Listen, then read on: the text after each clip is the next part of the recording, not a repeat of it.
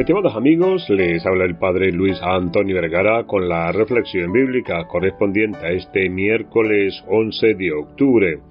El Evangelio está tomado de San Lucas capítulo 11 del 1 al 4. Hoy celebramos a San Juan 23, quien nació en Italia en el año 1881. Desde muy joven se sintió atraído por el servicio sacerdotal. Así ingresó al seminario y fue ordenado sacerdote en el año 1904. Durante la Segunda Guerra Mundial, siendo obispo, ayudó a salvar la vida de muchos judíos perseguidos por los nazis, haciendo uso del visado de tránsito de la delegación apostólica bajo su jurisdicción. En 1953 fue criado cardenal y a la muerte de Pío XII, en el año 1958, fue elegido sumo pontífice por el colegio cardenalicio. Con el tiempo se ganó el apelativo de Papa Bueno, gracias a sus evidentes cualidades humanas.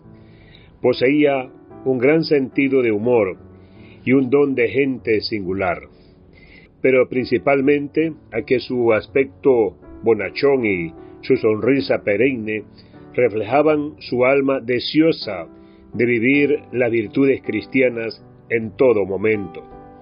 El mundo entero, en épocas convulsionadas, se convirtió en testigo de su santidad.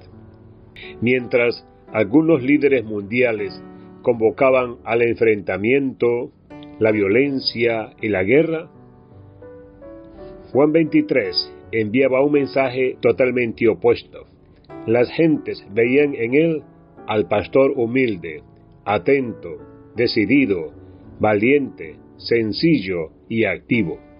Mientras los movimientos contraculturales e ideológicos alcanzaban las banderas de la subversión de los valores y principios tradicionales, San Juan 23 también llamaba al cambio, pero sin desconocer la riqueza del pasado condensada en la tradición cristiana. La Iglesia, gracias a su magisterio, se convirtió en una voz que era escuchada, en un faro que iluminaba las nuevas tinieblas que aún hoy ensombrecen a la sociedad contemporánea el diálogo con la cultura secular, el ecumenismo y la búsqueda de la paz. Como parte de ese magisterio pontificio están las famosas encíclicas Paz in sobre la paz entre los pueblos y Master e Magistra sobre la cuestión de los trabajadores.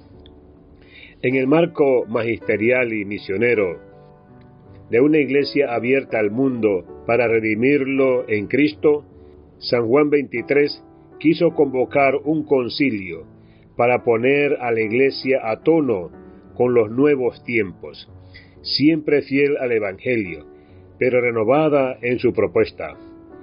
Así, el Papa Roncalli convocó el Concilio Vaticano II, inaugurado el 11 de octubre del año 1962. Esta fue, sin duda, el mayor acontecimiento en la vida de la Iglesia durante el siglo XX, cuya protección alcanza al nuevo milenio. Que Dios les bendiga a todos.